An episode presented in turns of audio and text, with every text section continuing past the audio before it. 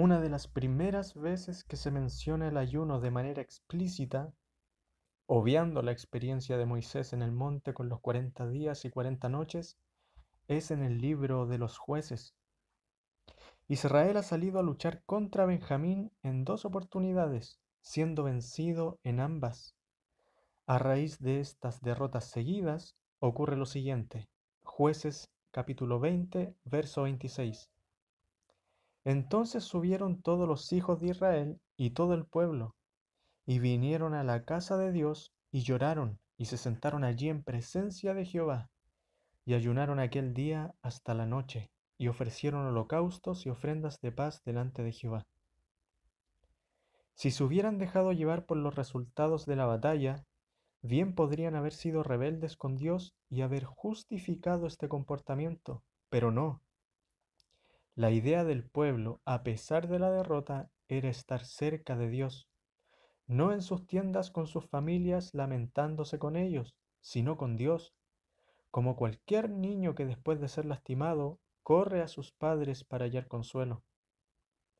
Después de llorar, ayunar y ofrecer holocaustos, llega el tiempo de cantar victoria. Y aunque la Biblia relata que fueron los hijos de Israel los que arrasaron con todo a su paso, Nota cómo comienza el versículo. Jueces capítulo 20, verso 35.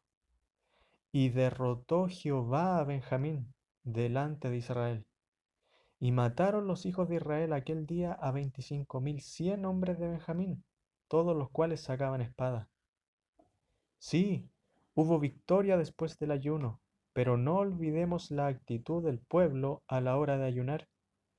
Esto nunca se ha tratado de usar al ayuno como un fin en sí mismo, sino a Dios a través del ayuno, a encontrarlo a Él a través del ayuno. Hermanos, si no existiera nuestro Dios, el ayuno no tendría ningún valor ni provecho eterno, pero podemos imitar lo bueno en el pueblo de Israel. Ellos lloraron y ofrecieron ofrendas. Hoy nosotros podemos ofrendar un ayuno a Dios, porque a pesar de que Benjamín no subirá a luchar contra nosotros literalmente, aún estamos en el campo de batalla contra el pecado. En esta guerra de la vida cristiana nada vale más que morir a mí mismo y vivir para Dios. Dediquemos tiempo para apartarnos por completo este día lunes, aunque sea un par de horas.